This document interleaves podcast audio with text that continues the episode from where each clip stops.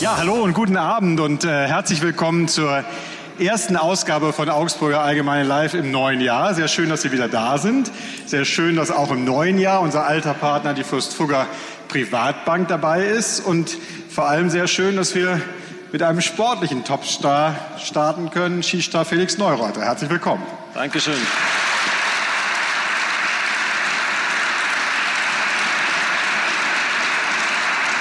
Ja, wir hatten ja schon einige Live-Veranstaltungen, wo man immer so als Moderator an der Grenze der Kompetenz ist. Heute ist diese Grenze völlig überschritten. Äh, ich übertreibe nicht, wenn ich sage, dass die traumatischen Erfahrungen meiner Kindheit in der Skischule waren. Äh, deswegen habe ich mir Herrn Kornes mit aus unserer Sportredaktion. Da hätten, da hätten Ihre Eltern hätten Sie mal eine hübsche Skilehrerin hingestellt, dann wären Sie absoluter Top-Profi geworden. Schauen Sie. Es, liegt an den Eltern, das sehe ich ähnlich und deswegen habe ich mir Herrn Kornes geholt, der die Skipisten dieser Republik herunterbrettert wie kaum ein zweiter. Und äh, ich werde versuchen, möglichst wenig zu stören äh, beim Rennen zwischen diesen beiden Skilegenden. Ähm, und Sie aber hingegen sollen unbedingt stören. Nach einer Stunde öffnen wir es ja wie immer. Sie kennen das Prozedere und es ist offen für Ihre Fragen. Sie haben wieder diese kleinen schicken Bierdeckel auf Ihren Plätzen und die sammeln wir ein während der Zeit und dann fragen wir die und so. Aber mit einer Kompetenzfrage kann ich am Anfang glänzen, denn wir haben bis zum Ende gezittert, ob sie überhaupt kommen, weil zu Hause die Neureuters noch ein bisschen mehr geworden sind. Herzlichen Glückwunsch. Dankeschön, ja. ja. Sie haben gerade hinten erzählt, dass, dass Ihre Frau ein bisschen überfällig war und Sie es dann beschleunigt haben, indem Sie die äh, Stufen der Skipiste rauf und runter Genau, der, der Skisprungschanze in Garmisch-Partenkirchen. Also wenn von euch jemand noch mal schwanger sein sollte und ihr seid ein paar Tage über einen Termin drüber, kommt nach Garmisch, lauft die Stufen bei der Skischanze rauf und runter, das funktioniert wunderbar, ich sag's euch. Aber es, es, hat sozusagen, also es hat zwei wunderbare Einfädel in meinem Leben gegeben und das, der erste, das war meine Tochter und der zweite jetzt der Sohn, also ist alles gut gegangen, Gott sei Dank. Ja, Auch von mir nochmal herzlichen Glückwunsch. Ich muss nur kurz richtigstellen, talentfreie Zone, was Skifahren angeht. Ganz im Gegensatz zu Felix. Ähm, bei dir ist es, glaube ich, ein bisschen vererbt, würde ich es mal behaupten. Ähm, besteht eine kleine Chance. Ähm, Familie, Stichwort. Welche Rolle hat die Familie für dich in deinem Leben immer gespielt, jetzt sportlich, aber auch jetzt äh, im Leben neben dem Sport? Ah, schon eine extrem große. Also und ich muss sagen, wenn ich für eins dankbar bin im Leben, dann ist es, dass ich eine tolle Familie habe. Ähm, meine Eltern, die haben uns als Kinder wirklich immer alles ermöglicht. Das war auch nicht immer, nicht immer einfach, muss man dazu sagen. Und das bewundere ich extrem an ihnen. Also die ganze Öffentlichkeit, die damals natürlich auch ähm, meine Eltern ähm, oder die sind ja schon sehr im Fokus gestanden und da hat es auch nicht so schöne Momente gegeben in unserer Kindheit. Meine meine Schwester haben sie mal versucht zu entführen und, und, und. Und das war, und das haben wir als Kinder aber, aber nie zu spüren bekommen. Sondern unsere Eltern haben uns immer machen lassen und die Kindheit leben lassen. Und das war, ja, also ich kann sagen, dass ich wirklich eine wunderbare Kindheit hatte und, und dass ich immer auf meine Eltern vor allem zählen konnte. Und bis zum heutigen Tag. Also ähm, wir sind eine große Familie und wir halten zusammen ähm, egal wie, wie schwierig die Situation auch ist. Und das ist ein unheimlich beruhigendes Gefühl, wenn du weißt, okay, da ist jemand im Hintergrund da, ähm, deine Eltern, zu denen kannst du immer kommen, ganz egal, ganz egal, wie schlimm es auch ist. Wie war das denn so als sie mit dem Skifahren angefangen haben, weil, weil sie meine Eltern schon zur Sprache gebracht haben. Ich soll von meinem Vater ausrichten, dass er mal beim Eisstockschießen den dritten Platz auf dem Eibsee belegt hat und ihre Eltern kamen zur Preisverleihung und davon redet er heute noch so, als ob Obama und der Papst gleichzeitig ja, im, im Raum waren. Also wie ist das dann, wenn man anfängt Ski zu fahren und man ist also das Kind von Christian Neureuter und Rosi Mittermeier? Wir haben das nicht so wahrgenommen. Also das waren halt Mama und Papa. Augsburger und, Allgemeine. Und Live, natürlich hat man gesehen, Podcast. okay, die fahren jetzt vielleicht ein Stück weit besser wie, wie andere Eltern Ski. Ähm, aber das war für uns eigentlich ganz normal. Also die, die, die haben uns ja auch uns hat immer nur gewundert, dass, dass, dass die nie bei Skirennen dabei waren. Sondern die haben uns, ähm, die wollten halt nie irgendwo dabei sein, weil sie die Kinder machen lassen wollten und, und sich selber nicht so im Vordergrund rücken. Und wenn, dann sind sie irgendwo ganz abseits gestanden. Ich kann mich erinnern, ich war beim, beim Fußball in einer Auswahl. Und da hat mich meine Mama hingefahren, das war in Unterhaching. Und dann sind da die ganzen, die Eltern sind alle um an, an der Seitenlinie dort gestanden und dann haben sie reingeschrieben, jetzt lauf und hier und da grätscht den weg und macht das und Trainer, haben sie das gesehen, wie mein Sohn das gemacht hat und so weiter.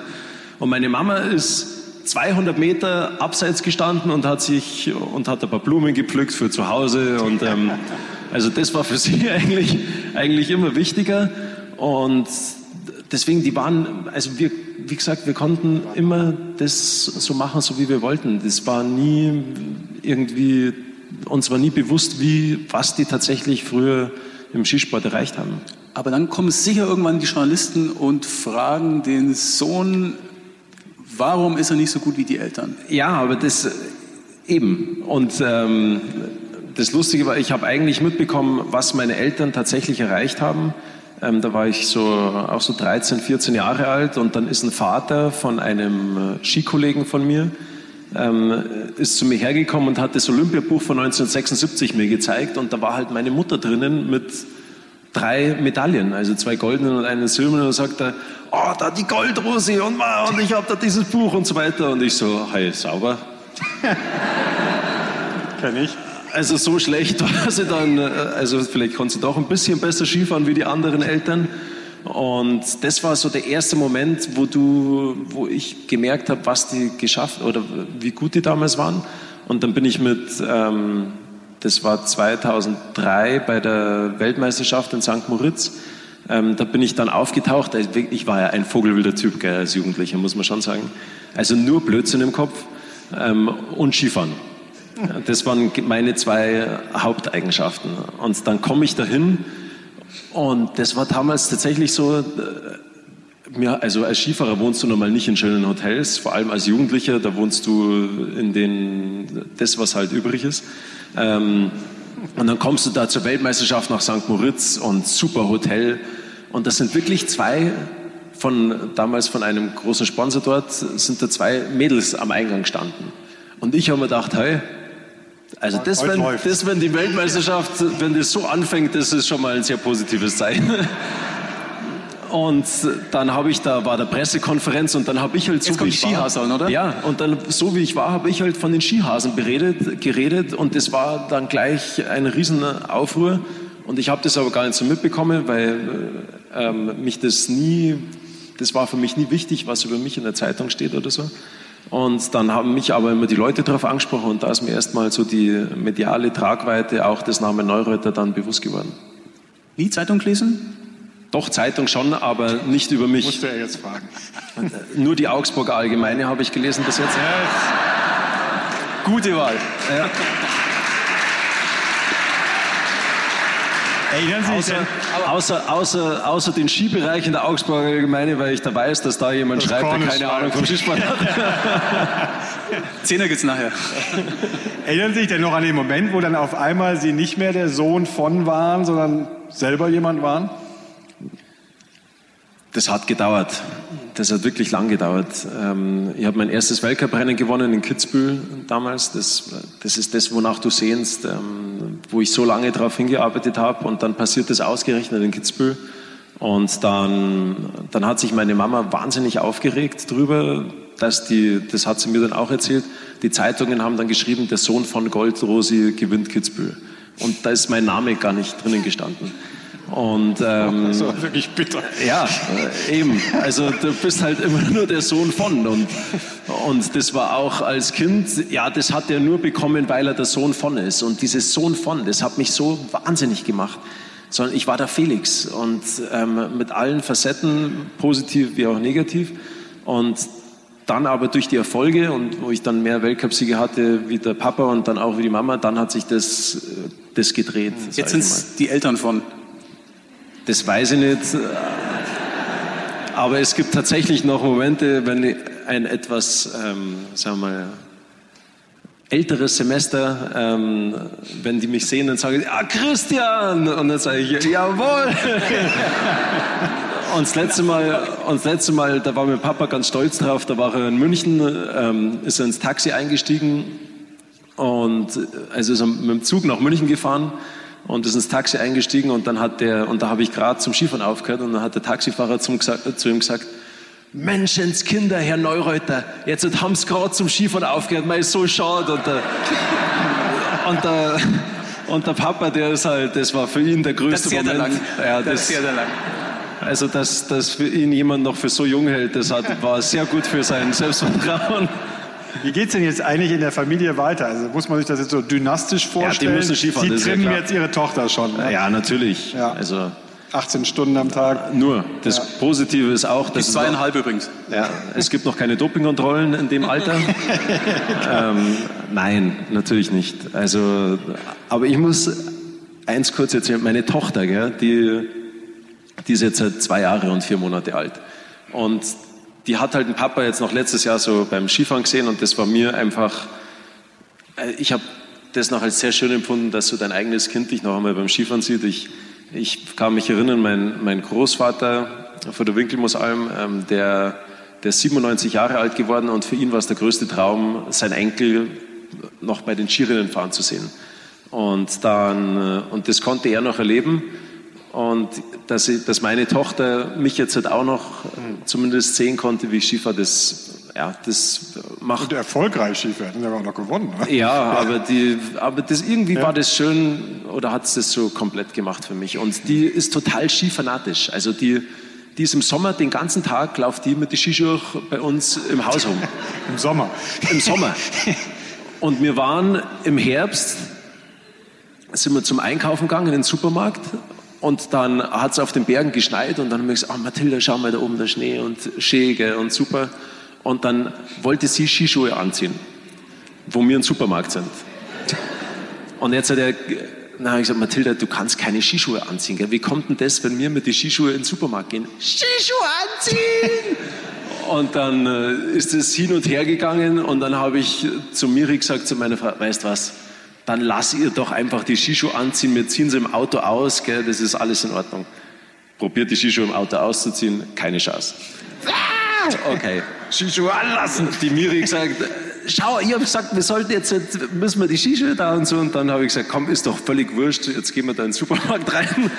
Dann ist die im Supermarkt mit den Skischuhen da rumgelaufen. Ey. Die Leute haben uns angeschaut, gesagt, sich gedacht, schau dir den Neureiter, den Vollidioten an. Trimmt seine, ähm, Tochter. trimmt seine Tochter schon mal für Skifahren. Also ohne Schwan, meine Frau ist so, so neben uns, die ist zehn Meter vor uns gegangen. Ich musste dann den Einkaufswagen schieben mit der Kleinen drinnen, die Skischuhe anhatte. Ähm, es war ein herrliches Bild, ja. Also deswegen die, die so diese der Spaß an dem am, am, Skifahren, den hat sie schon irgendwie mitbekommen. Aber auf Skiern ist sie auch schon gestanden, oder? Ja, die wollte unbedingt an Skifahren gehen und dann habe ich gesagt, du, das ist zu früh hat sich gesagt, nein, Papa, Skifahren gehen, alles klar, die Kleine angezogen, jetzt sind wir ein paar Mal Skifahren gegangen und sie hat so einen Spaß, also, und das ist so eine Freude zu sehen, wie ein Kind Spaß hat, es ist ja wurscht, ob ich jetzt Skifahrer war oder nicht, aber einfach an der Bewegung und dass ihr, dass sie das cool findet, im Schnee zu spielen und ähm, dann natürlich auch äh, auf der Hütten zum Sitzen und der, und, der, und der Suppen zum Essen und dass sie ein Gummibärchen bekommt beim Sesselliftfahren und so, das, ja, und am liebsten will sie einfach nur beim Papa auf dem Arm so schnell wie es geht nur einen Berg runterfahren. Und das, ist, das kann aber anstrengend sein, das sage ich dir. Und noch schaffst du es? Noch schaffe ich es. Das Ding war, wir haben ja am Anfang, die können ja nicht selber fahren, wo ich enttäuscht war, muss ich sagen, von meiner Tochter gleich am Anfang. Ja, was ist da ähm, los? Ja, hat sie doch nichts von mir ja, mitbekommen. Ähm, alles von der Mutter. Ja. Äh, nee, die fährt auch ganz gut Ski, muss man sagen. Ähm, und dann fährst du da und dann, dann war das so eine lange oder ein Ziehweg. Und da musst du mit relativ viel Geschwindigkeit reinfahren. Da habe ich die, unsere Tochter so auf den Arm genommen und habe gesagt, so Mathilde, jetzt fahre ich die da schnell runter. Dann bin ich mit der da runtergefahren, wirklich relativ schnell, weil ich keine Lust hatte, da den, den Weg da die ganze Zeit da hochzuschieben.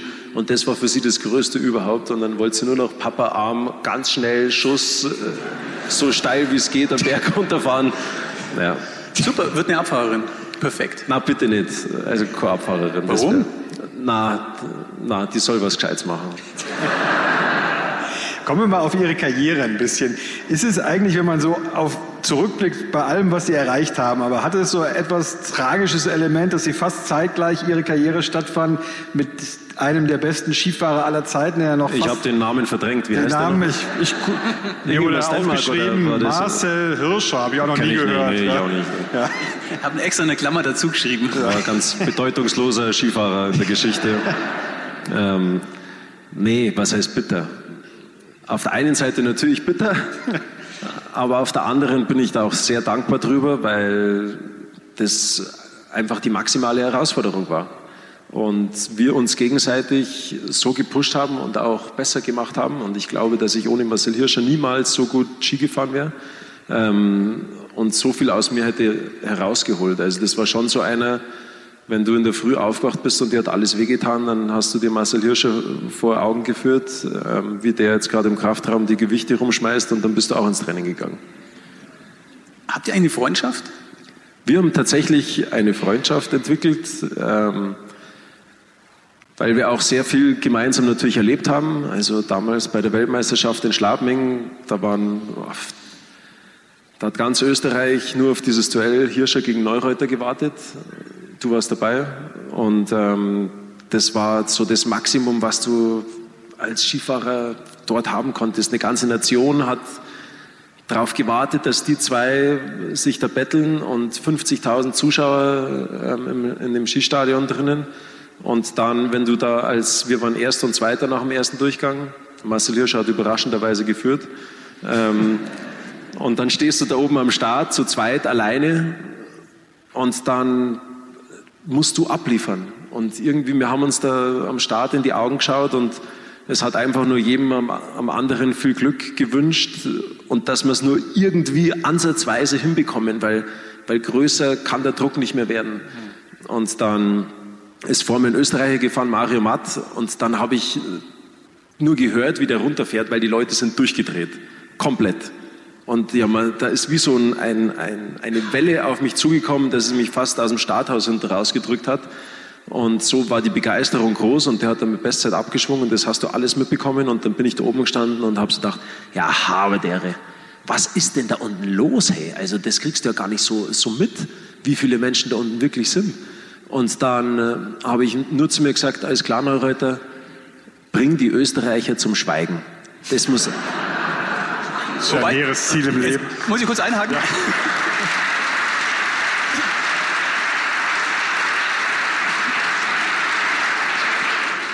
Die Österreicher mögen den Neureiter ja eigentlich ganz gern. Doch, ich sie auch. Aber ja, wenn der, Österreicher, der Lieblingsdeutsche wird er angekündigt. Ja, aber wenn, die, wenn, Öst, wenn, der Österreicher führt, dann können sie dich noch so gern haben. Also dann sind sie trotzdem froh, wenn du hinter dem Österreicher bist. Und ich habe mir nur gedacht, na, die müssen ruhig sein, weil wenn sie ruhig sind, dann bin ich schnell.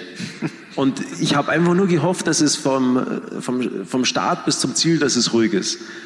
Und es war ruhig, Gott sei Dank. Ich habe mal, hab mal nachgezählt, Sie sind dreimal an der Schulter operiert worden. Sie können mich gern korrigieren, wenn es noch mehr war. Fünfmal am Knie, hatten vier Bandscheibenvorfälle und haben mal gesagt, Ihr Rücken und Ihre Knie sind eigentlich nicht für den Leistungssport gemacht und Sie haben es trotzdem gemacht und waren irgendwie immer so der Comeback-König und der Schmerzensmann. Wie geht das dann weiter nach dem Ende der Karriere? Also wo, was ist jetzt Ihr, worauf konzentriert man sich dann nach der Karriere? Ja, das ist gut ähm, erst einmal in der Früh aufzustehen, ohne dass einem was wehtut. Und das, äh, das ist momentan Gott sei Dank der Fall. Also der Skisport, der zahlt natürlich schon, oder, oder der Sport im Allgemeinen, das zehrt schon am Körper. Ähm, Verletzungen gehören dazu, aber für mich waren Verletzungen eigentlich auch immer eine Herausforderung. Also so blöd wie es klingt, aber ich glaube anders, du musst es so annehmen, weil wenn du ja, wenn du dann verzweifelst oder wenn du denkst, du schaffst es nicht mehr zurück oder du befasst dich zu sehr mit Schmerzen, dann kannst du, bei, kannst du nicht mehr am Start stehen und befreit runterfahren, sondern du musst den Schmerz versuchen auszublenden. Und für mich war deswegen eine Verletzung ähm, eine Herausforderung oder auch eine neue Möglichkeit, weil du einfach dann mal Abstand gefunden hast zu dem, was du machst im Skisport. Du konntest dir Gedanken drüber machen, konntest vieles relativieren. Und für mich war es dann immer so, okay, ich fange wieder bei Null an was für Fehler habe ich vorher gemacht. Die Fehler darf ich einfach jetzt vom Tag Null an, nach der Verletzung darf ich die einfach von Anfang an nicht mehr machen und dann kann ich die Bewegungsabläufe ganz neu automatisieren. Und deswegen bin ich, ich bin immer nach Verletzungen eigentlich sehr gut zurückgekommen. Und ich glaube, dass das schon auch viel hier oben ähm, stattgefunden hat. Ist ein bisschen peinlich, das heute zu sagen, aber ich war immer ein riesiger Boris Becker-Fan. Und wenn man sich den heute anschaut, der sich kaum noch bewegen kann, der eigentlich auch keinen Sport mehr richtig treiben kann, wie ist das bei Ihnen? Also wie hat man da die Angst, dass man nie vom Vollsportler zum, zum quasi normalen Hobbysportler wird? Also Sport, das ist meine große Leidenschaft im Allgemeinen. Und ich habe mich schon immer sehr viel bewegt als Kind und das führt sich jetzt auch fort. Also ich mache Sport aus Spaß. Also vorher war es natürlich professionell.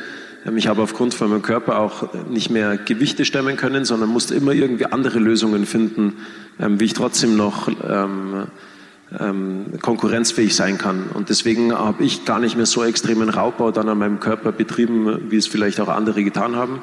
Und ich war noch nie der übergroße, fleißigste Trainierer. und das hat mir dann auch äh, relativ geholfen jetzt, glaube ich mal. Also, aber ich habe schon trainiert, also schon sehr viel trainiert. Also sehr, sehr viel trainiert. Ja. Und mit sehr viel Talent gesegnet. Nebenher. Mein, was heißt Talent?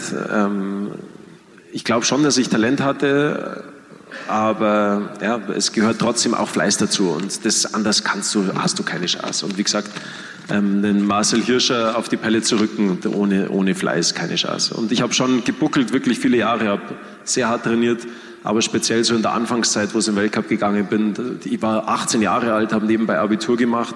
Ähm, das ist Fußball alles, gespielt. Fußball gespielt, das war alles so, ist so leicht gegangen, dass ich ähm, erst mal lernen musste, was es heißt, ähm, richtig zu arbeiten also und, und, auch, und auch zu trainieren. Und das hat bei mir halt ein, zwei Jahre gedauert, aber das habe ich dann schon aber. Ist das was, was du dann mitnimmst jetzt in dein Leben danach? Dieses äh, sich konzentrieren auf was, an Total. was dranbleiben? Ja, ganz extrem. Ziele zu haben, die umsetzen zu wollen, ähm, diese, dieser totale Fokus drauf, dass du funktionierst, auch, dass du auf Konsequenz. X, Konsequenz, dass du auf dem Punkt X funktionierst.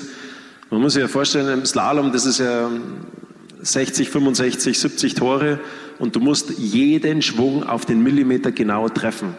Wenn du einen Millimeter den Schwung zu früh ansetzt, dann fädelst du ein und dann ist es vorbei. Und dann speziell mit dem zweiten Durchgang, du stehst am Start, der extreme Druck kommt mit dazu und ich habe für mich gelernt, dass ich auf Knopfdruck funktionieren kann. Ähm, und das, da hatte ich Glück, dass ich, das, dass ich weiß, wie das bei mir funktioniert. Ähm, andere brauchen vielleicht einen Mentaltrainer, das habe ich nie gewollt, weil das für mich immer ein Thema war ich muss für mich selber wissen, wie ich funktioniere und nicht jemand anders soll wissen, wie ich funktioniere. Und das war, und, und von dem her, das macht dann, das fängt dann an Spaß zu machen, wenn du so, bei mir war es immer dieses Klacken mit den Stöcken. Ich habe die Stöcke so über, über die Startstange drüber und das war für mich so das Zeichen, bumm, Neureuter auf Go. Und, und so, ja, so habe ich dann ganz gut die, die, Frage hier, die Frage hier hat wohlgemerkt Herr Kornes aufgeschrieben, aber ich stelle sie trotzdem. Er schreibt, Sie haben das Rentnerdasein genossen. Hat sich das auf der Waage bemerkbar gemacht? Also die Schwangerschaft von meiner Frau jetzt, die hat sich bei mir auch ähm, die war mitschwanger. etwas bemerkbar gemacht. Ich weiß nicht, seid ihr mitschwanger geworden? Mhm. Ja. Schau, also. Ja, so zwei, drei Kilo, ja. Ja, eben bei mir auch. Und ähm, das ist schon. Ist ja auch anstrengend. Es ist sehr anstrengend. Also du musst die ganzen Mahlzeiten mitessen und so weiter. Nee, aber. Die Zwischenmahlzeiten vor allem. Ja, aber ich bin jetzt halt froh, wenn, wenn ich wieder richtig buckeln kann, sozusagen. Wie läuft denn so ein Sommer jetzt ab als Rentner quasi? Also früher war man da im Kraftraum. Wann haben Sie das letzte Mal einen Kraftraum von innen gesehen? Der übrigens sehr schön ist in Garmisch, im alten Olymp Olympiazentrum da, oder? Ja, ja genau. Findest von, du den schön? Von 1936? 36. Ja. Also der Kraftraum, der ist an... Äh, wer denkt, dass wir in modernen Krafträumen trainieren, also der liegt falsch, muss man wirklich sagen. Sondern das war absolut spartanisch, aber ich mochte sowas. Ich bin eher so, ich war immer so gerne so ein bisschen so Rocky-Typ. Also, weißt du, der, der lieber draußen in der Natur Bäume in die Luft gehoben hat, ähm, wie im Kraftraum drinnen ähm, Gewichte rumgeschmissen hat. Und sowas mochte ich. Ähm, mich konnte niemand groß in einem Kraftraum drin, drin vor allem wenn es draußen schönes Wetter war. Ich wollte rausgehen. Draußen, das ist mein Spielplatz, aber doch nicht drinnen irgendein Raum, in dem du eingesperrt bist, dass du Gewichte stemmst. Aber deswegen werde ich auch nicht mehr oft in meinem Leben in den Kraftraum gehen. Jetzt haben wir vorhin gerade schon über äh, die Situation in Schladming gesprochen. Du stehst oben, 50.000 Leute rasten unten aus und du weißt, du musst jetzt liefern. Ist eine unglaublich extreme Situation. Viele Sportler sagen ähm, nach ihrem Ruhestand, ähm, alles top, aber diese Extreme, die gibt es einfach nicht mehr. Ja. es, vermisst du das oder war es für dich auch, sagen wir, dieser Druck äh, belastend? Sowohl als auch. Also natürlich auf der einen Seite belastend, aber auf der anderen Seite ist es ja genau das, wonach du sehnst. Also auch, oder wenn jemand vor ausverkauftem Haus den entscheidenden Elfmeter ähm, trifft. Das sind so Momente, die erfährst du nur als Sportler und die musst du lernen zu genießen und aufzusaugen. Und ähm, speziell, wenn du jünger bist, dann ist dir das noch gar nicht so bewusst. Aber umso älter du wirst, umso bewusster wird dir das, dass du ähm, und ich habe, das, ich habe das auf der einen Seite geliebt, aber auch gehasst, weil es halt so extrem war. Also dich hat es so zerrissen, aber, aber das war, ach, es war schon sehr cool. Also muss ich wirklich sagen. Ähm, und sowas erlebst du jetzt im Nachhinein natürlich nicht mehr. Also ganz klar. Jetzt hat es eine volle Windel so von unserem Kind so ein Gefühl, wie wenn du vor 50.000 Menschen am Start stehst. Ich, ich habe eine Geschichte über Sie gelesen, die klingt fast tragisch. Sie hatten ein Riesenidol, haben vielleicht sogar noch ein Riesenidol, Alberto Tomba. Dann haben Sie ihn als Kind getroffen, er hat Ihnen Kaugummi geschenkt. Sie haben das jahrelang aufbewahrt und dann haben Sie es irgendwie verloren. Nee, meine Mutter hat ihn weggeschmissen. Das war ja die Rosi. Ja, die, die, ey, das war, da war ich todtraurig. Ey.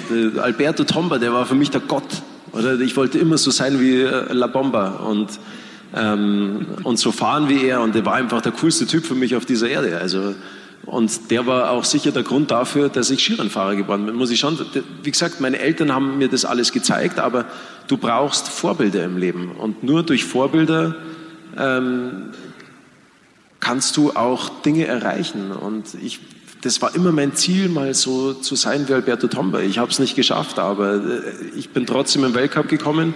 Und das, deswegen bin ich ihm da zu großem Dank verpflichtet. Und dann kommt die Mutter auf einmal auf den Gedanken, den Kaugummi wegzuschmeißen. Ja, das weiß ich auch nicht. Eifersucht? ja. Vielleicht. nee, aber meine Mutter ist, glaube ich, der am wenigsten materialistischste Mensch dieser Erde. Also, ich komme nochmal zurück, Erster Weltcup-Sieg Kitzbühel. Ich bin dann danach als Pressekonferenz und meine Eltern, die waren da. Ich habe sie am Abend davor angerufen, hab, ob sie nicht kommen wollen. Ich hatte irgendwie so ein Gefühl. Und dann äh, habe ich nicht gewusst, ob sie kommen, weil die ja nie zu einem Skirennen gekommen sind.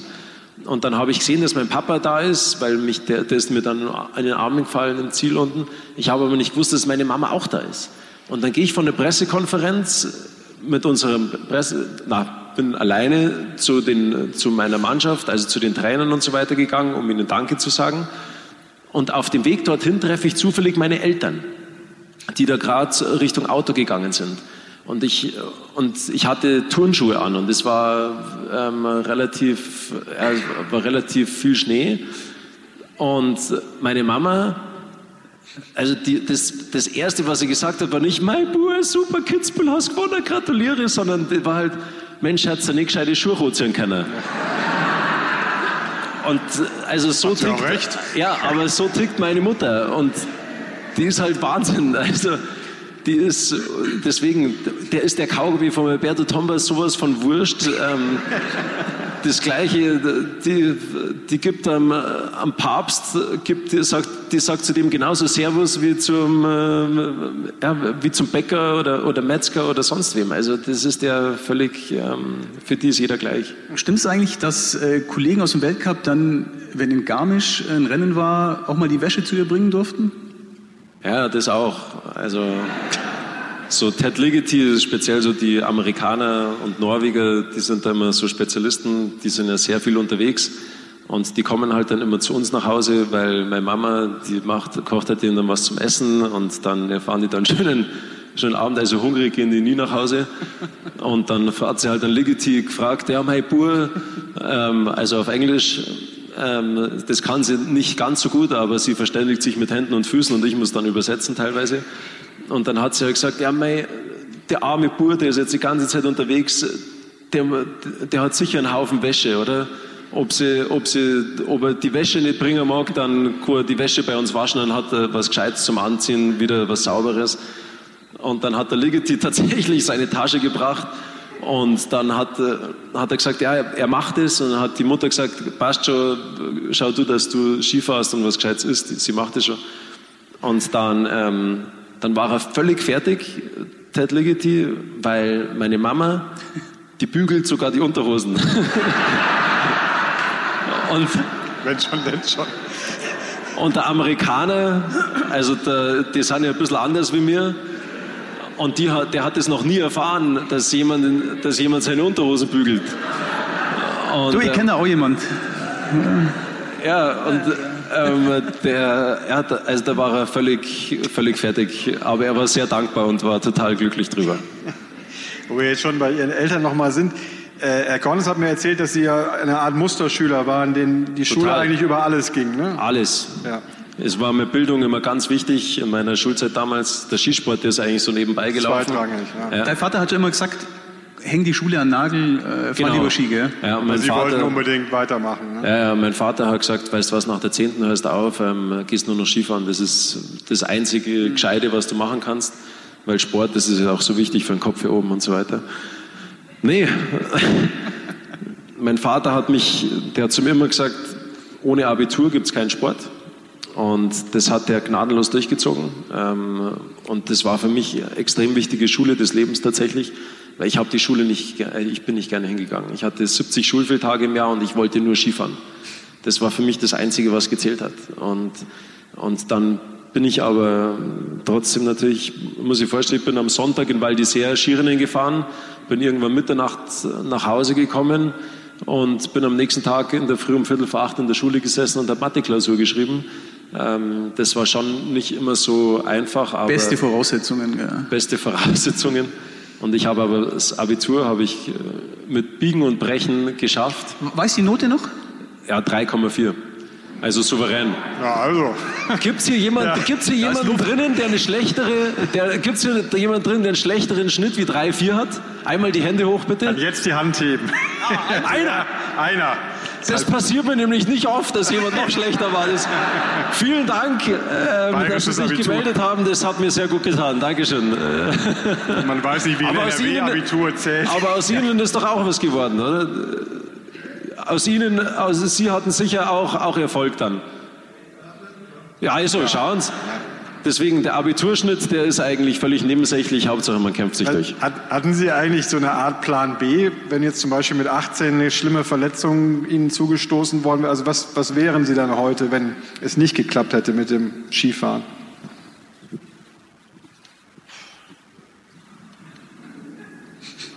Also studiert hätte ich, glaube ich, nicht.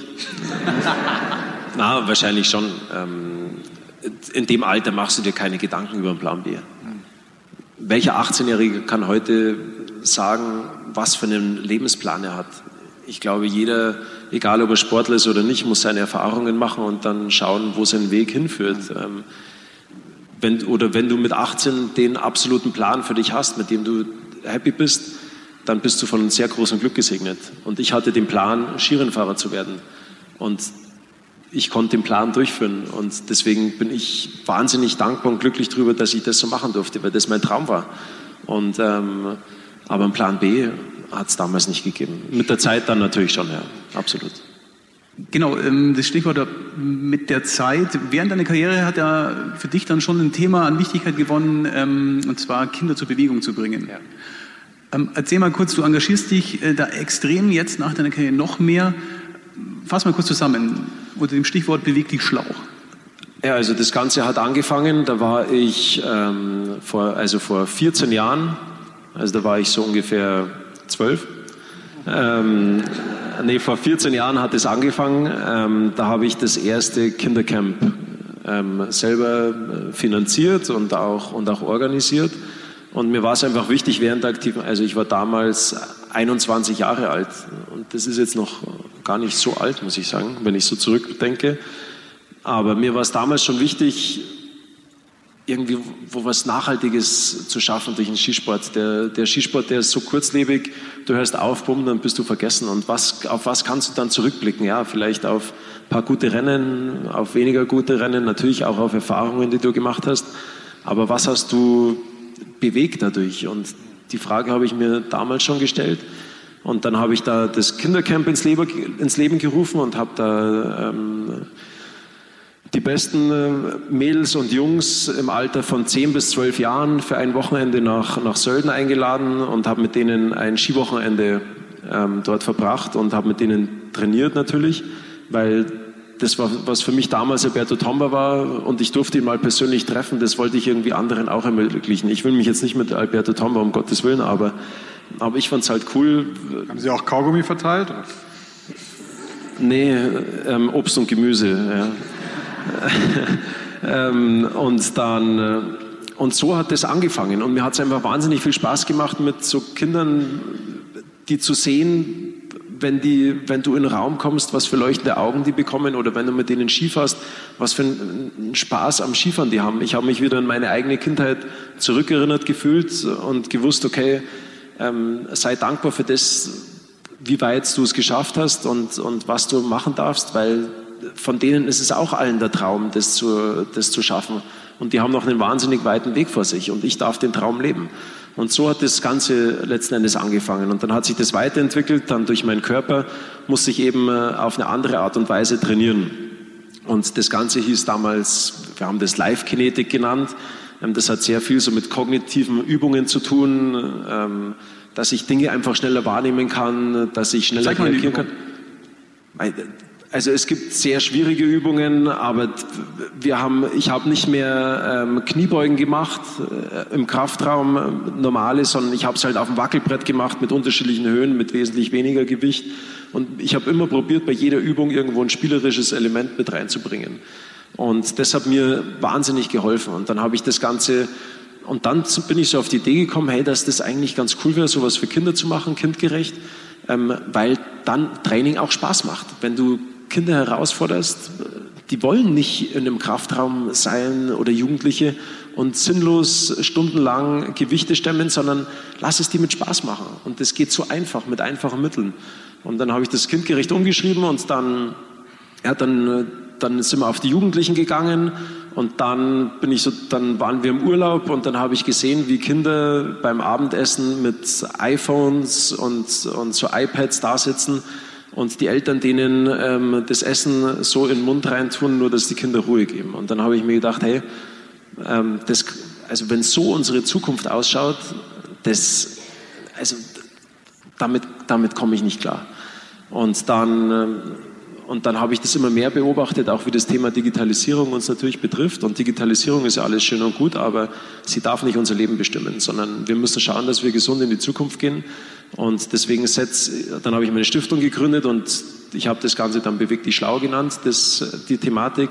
Ähm, ich will einfach Kindern auf spielerische Art und Weise zeigen, wie viel Spaß Bewegung macht und dass, sie, dass der Spielplatz draußen in der Natur ist und nicht in einem viereckigen Kastel drinnen. Und ähm, das ist mir eine ganz große Herzensangelegenheit, weil es gibt Statistiken, die lassen wirklich einen schaudern. Ähm, jetzt gerade ist wieder von der Weltgesundheitsorganisation eine rausgekommen, 80 Prozent, 80 Prozent der 10- bis 18-jährigen Jugendlichen bewegen sich weniger wie eine Stunde am Tag. Nur Bewegung. Also die machen nicht weniger wie eine Stunde Sport am Tag, sondern die bewegen sich weniger wie eine Stunde Sport am Tag. Und das sind wir Deutsche, wir schneiden da wahnsinnig schlecht ab. In Amerika sind es 30 Prozent. Das Land der, ähm, sagt man immer, der, der, Fastfood-Ketten, da sind es nur 30 Prozent. Und ich habe mir gedacht, wieso ist es so? Und das liegt einzig und allein an unserem Schulsystem. Ähm, die Kinder in Amerika, das Schulsystem, lassen wir mal alles dahingestellt, was die da machen, aber die haben so viele Möglichkeiten und Sportangebot, was die alles machen können. Das gibt es bei uns nicht. Bei uns sitzen die Kinder sieben Stunden ähm, am Tag in der Schule auf einem Stuhl und schauen dem Lehrer zu, wie er was an die Tafel vorne hinschreibt. Und, und in der Pause schauen sie auf ihr Handy drauf und bewegen sich auch nicht. Und, das, das, und wenn einmal Schulsportstunden stattfinden, ja, dann, dann haben sie eine Anreise eine halbe Stunde hin, machen vielleicht eine Stunde Sport. Die einen haben Kopfweh, die anderen das und dann fahren sie eine halbe Stunde wieder zurück und das war's dann. Und das soll in der Woche der Sport gewesen sein. Und das ist für mich alles so, ach, es bewe bewegen sich die Kinder im Moment vielleicht nicht so viel, aber die Jugend bewegt ja politisch gerade einiges. Sie äh, erfahren ja sicher, wenn sie mit jungen Menschen im Kontakt sind, auch die Fridays for Future Bewegung gerade. Wie erklären Sie denen eigentlich Ihren 450 PS starken Dienstwagen, den Sie sich am Anfang gegönnt haben? Das war 2008. Das war mein Lebenstraum und den habe ich mir erfüllt und der steht immer noch da. Und das war eine andere Zeit. Ja. Ähm, aber der bewegt sich tatsächlich seit acht Jahren nicht mehr. Aber den, der steht da und den schaue ich an und habe einen Spaß dran. Und ich bin mit dem auch nie wirklich gefahren, weil ich mich immer geschämt habe tatsächlich. Also es ist ganz komisch. Ich bin nachts habe ich meinen Wecker gestellt, um mit dem auf die Straße zu fahren, weil wenn ich in Garmisch mit dem durchgefahren wäre, da, das wäre nicht zusammengebrochen. Äh, na, nicht zusammengebrochen, aber das wollte ich irgendwie nicht. Aber das war, es ist nach wie vor eine große Freude, muss man sagen, dieses Auto zu sehen. Aber, aber nichtsdestotrotz, ich sage ja, man kann ja, ich meine, wir haben ein Haus gebaut, das komplett autark ist. Ähm, das, ich bin auch Ski gefahren, ich fahre Ski. Wir müssen die Natur, wir müssen sie natürlich erleben, aber wir müssen sie auch vorsichtig ähm, schon anfangen, auch mit Samthandschuhen anzufassen. Und deswegen, ist, es ist ja alles gut und recht, aber, aber so dieses äh, immer extrem radikale, ähm, weiß ich nicht, ob das dann letzten Endes so der richtige Schritt ist, sondern wir müssen schauen, dass wir Step by Step ähm, alle mit ins Boot nehmen und nicht, dass das Ganze so radikalisiert wird, weil dann gibt es die eine Gruppe und die andere. Also Sie meinen jetzt die vielleicht auch radikale Jugendbewegung oder in ihren Forderungen zumindest radikale? Oder? Äh, relativ radikal, ja. finde ich schon, ja. Also auch wie Greta Thunberg, mit mhm. welchem äh, Extremismus sie teilweise davor geht, also auch mit dem Gesichtsausdruck und so. Das finde ich schon, schon extrem. Also ich glaube, dass es immer besser ist, irgendwie positiv die Leute zu emotionalisieren, wie auf eine so eine extreme Art und Weise. Aber hast du nicht so ein bisschen zumindest Angst, dass der Skisport zusammen mit den Gletschern äh, stirbt?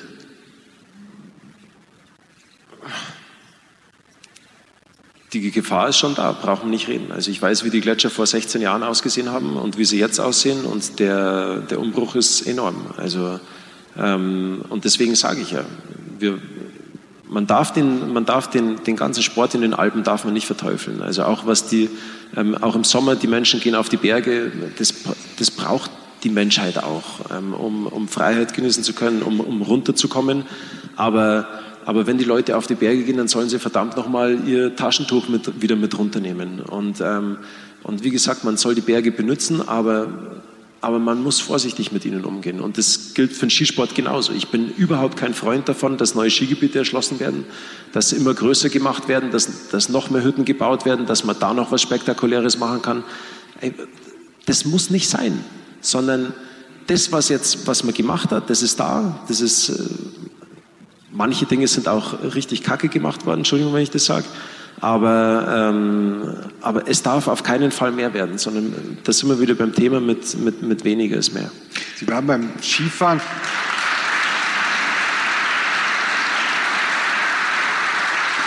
Sie waren bei Skirennen ja bekannt dafür, dass Sie von Helmen lange Zeit nicht so viel hielten. Wie muss man sich das eigentlich jetzt beim Fahrradfahren vorstellen? Tragen Sie da einen Helm? Da trage ich, da trage ich einen Helm. Ich war einer der, ich bin aufgewachsen. Mein Vater hat mich den höchsten Baum hochklettern lassen und hat gesagt, früher, hat selber gesagt, mein früher, wo ich so alt war wie du, bin ich aber höher geklettert. Also, ähm, Schaffst du noch höher? Ja. okay. Und, also ich bin der letzte, einer der letzten gewesen, der ohne Helm Ski gefahren ist in der heutigen Zeit. Ich war bescheuert, ganz einfach. Also, auch beim Radlfahren. Ähm, ich ziehe einen Helm auf, schon alleine auch als Vorbildwirkung für, für Kinder. Ähm, wie, wie dumm ist es, wenn du einen Fehler machst und du fällst auf den Kopf und dein Leben verändert sich dadurch. Und ein Helm kann dich davor schützen. Also von dem her, ich setze schon einen Helm auf. Ja. Wie steht man als ehemals rasanter Skifahrer eigentlich zur Diskussion ums Tempolimit? Sie stellen mir Fragen. Jetzt kommen die politischen Fragen, ja, ja. Bei 450 PS. Ich, ich fahre Elektroauto. Ja. Oder so. Ja. Die können auch schnell fahren. Die können auch sehr schnell fahren. Die gehen aber auch sehr schnell leer, ja. wenn man schnell fährt. wenn man schnell fährt. wenn man schnell fährt. Ähm, weißt du, was so schön ist, wenn du, egal in welches Land du kommst und du sagst, äh, und dich fragt jemand, wo kommst du her? Und dann sagt, sagen ungefähr 80 Prozent, oh, the German Autobahn! Und ähm, das wollen Sie weiterhin haben. Damit ist alles gesagt. Ja.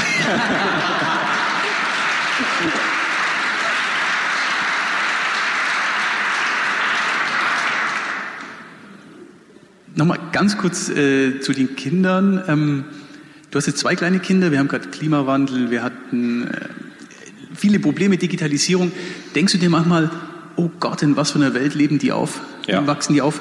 Absolut. Und dafür habe ich unheimlich Angst davor, muss ich ganz ehrlich sagen. Ähm Nur kurz, wir haben hinten gerade gesprochen und haben festgestellt, dass unsere beiden Kinder äh, auf Polaroid-Bildern so machen. Und Nein, nicht so. Polaroid, aber also, es ist mal wir versuchen wirklich alles, dass unsere Tochter noch kein Telefon in die Hand bekommt. Aber wenn du zu Hause einen Anruf bekommst und der ist wichtig und dann gehst du hin und du machst so, hey, und das ist Wahnsinn, dieses zweijährige Kind, wenn dann irgendwo mal das Telefon rumliegt, dann steht es da und macht auf einmal so. Und du denkst dir, ey, das gibt's doch nicht. Dieses Ding ist wirklich für Idioten gemacht. Also, oder was heißt Idioten? Aber damit können sogar kleine Kinder wissen, was sie machen müssen. Und das macht mir so viel Angst irgendwie. Also das, das ist schon eine verrückte Welt. Wie gesagt, ich bin, ich bin, ich bin anders aufgewachsen. Ja, bist du froh, dass es in deiner Jugend ohne Handy funktioniert Total. Hat? Total. Ich habe mein erstes Telefon bekommen, da bin ich ähm, nach Norwegen das erste Mal mit 16 Jahren, da war ich drei Wochen unterwegs, dann hat mein Papa mir ein Telefon mitgegeben und hat gesagt, hier, wenn was ist, dann kannst du anrufen. Das Ding war nur, das Telefon war nicht fürs Ausland freigeschaltet, jetzt war das ganze Telefon für den Arsch. War die günstige Variante. Und es war auch in Ordnung. Also es war völlig in Ordnung. Ich, Hast du überlebt, ja? Ich bin halt nach drei Wochen heimgekommen, habe an der Telefonzelle meine Eltern angerufen und habe gesagt, können Sie mich abholen? Und wenn sie gesagt haben, ja klar, super, und wenn nicht, dann habe ich versucht, mein, meine Großeltern zu erreichen oder meinen Taufpaten zu erreichen und irgendwer hat mich dann schon nach Hause gefahren. Aber ähm, heute muss man am Tag am besten fünfmal die Kinder anrufen und fragen, ob alles in Ordnung ist. Und Wobei Sie ja bei aller Skepsis selbst relativ aktiv sind in sozialen Netzwerken. Und nicht nur relativ, Sie haben, glaube ich, 432.000 Instagram-Abonnenten, 630.000 Facebook-Follower. Ja, aber das heißt ja nicht, dass ich dort sehr aktiv bin. Aber Sie befeuern es ja doch irgendwie aber, mit. Ja, aber an den Followerzahlen, das weiß ich, also ich glaube, ich poste vielleicht, wenn man jetzt mal so den Durchschnitt nimmt, vielleicht einmal im Monat was. Hm. Und das finde ich jetzt in der heutigen Zeit nicht viel. Und es ist ja auch was Schönes, dass du auch mit einem Klick Menschen zum Lachen bringen kannst oder zum Nachdenken bringen kannst. Also es hat ja auch natürlich auch was Positives. Wie gesagt, ich, bin, ich verteufel nicht die komplette Digitalisierung, aber da sind wir wieder bei dem, bei dem Extremismus. Es darf nicht in die Richtung gehen und auch nicht in die Richtung, sondern man muss einfach eine richtige Mitte finden. Und das Ganze gilt mit dem Umgang mit den äh, sozialen Medien so, mit den Telefons so, mit den Computern so. Ähm, man muss die richtige Mischung finden. Und für mich geht es momentan einfach zu stark in die eine Richtung. Und zwar ist es das, dass jedes, jedes Kind nur noch an so, einem, an so einem blöden Telefon dranhängt und, und dass keiner mehr wirklich miteinander kommuniziert. Und wenn man denkt, wie rasant die Entwicklung ähm, zugenommen hat, wenn das die nächsten zehn Jahre wieder ist, Entschuldigung, dann redet gar keiner mehr miteinander. Wir haben noch ein paar Fragen hier auf dem Podium, aber kurze Erinnerung. Wer auch immer gleich Fragen stellen möchte, einfach auf den Deckel schreiben und wir sammeln sie, glaube ich, ein. Ja, genau. Wir legen schon los. Also jederzeit einfach den Arm ein bisschen hochrecken, dann fangen wir an einzusammeln. Aber Herr Kornes darf zunächst weiterfragen. Ja, wir haben noch ein ganz spannendes Themenfeld, Sportpolitik. Da ist der Felix ähm, auch sehr meinungsstark, kann man glaube ich sagen. Ähm, jetzt bist du lang im Geschäft, viele Jahre. Hast du eigentlich das Gefühl, dass im Laufe deiner Karriere sich irgendwas zum Besseren verändert hat? Im IOC, im Skiweltverband? Oder ist alles so, wie es vor 15, 16, 17 Jahren war? Na, es ist schlechter geworden. Weil. Ach. Wo anfangen? Wo anfangen? Gib Menschen Macht und dann versuchen sie, dass sie noch mächtiger werden. Und das ist im Funktionärstum, ist das leider Gottes auch oft so. Ähm, ich habe also ich habe nichts gegen, gegen, gegen Funktionäre ähm, im Allgemeinen. Alle ehrenamtlichen Arbeiter, das, was die machen, das ist sensationell. Aber wenn sie was aus einem Ehrenamt, wenn sie sich dadurch selber profilieren wollen, ähm, dass sie irgendwie sich auch selbst bereichern können, dann, also das verstehe ich nicht. Und das ist in sämtlichen ähm, großen Verbänden ist es leider Gottes verankert. Das ist ganz egal, ob das die FIFA ist, ob das die UEFA ist, ob das das IOC ist, ob das ähm, auch der DFB ist, ob das der DOSB ist. Es gibt ja so viele Verbände, das ist ja un unvorstellbar. Ähm, und da steht der Sport nicht mehr im Vordergrund, sondern persönliche Belange. Und das ist in der Politik oft auch so. Und das kann man eigentlich, glaube ich, schon gesellschaftsübergreifend relativ gut zusammenfassen, ähm, dass und das, was dort alles abgelaufen ist, wie viel Schindluder mit dem Sport getrieben worden ist, das, das Ergebnis sieht man sowieso. Also ähm, Österreich, Tirol, Tiroler haben abgestimmt, dass sie keine Olympischen Spiele mehr haben wollen. Garmisch auch. Garmisch-Partenkirchen hat abgestimmt. Ähm, ich habe es damals nicht verstanden, wieso sie dagegen waren. Heute verstehe ich es total. Ähm, Sie glauben, das liegt wirklich an den Funktionären oder gibt es nicht so eine generelle Müdigkeit gegenüber diesen Großereignissen? Nee, das glaube ich nicht, dass das eine generelle Müdigkeit ist, weil diese olympische Bewegung was Einzigartiges ist. Und diese olympische Bewegung, die kann so viele Kinder und Jugendliche zum Sport bringen und so eine Begeisterung entfachen.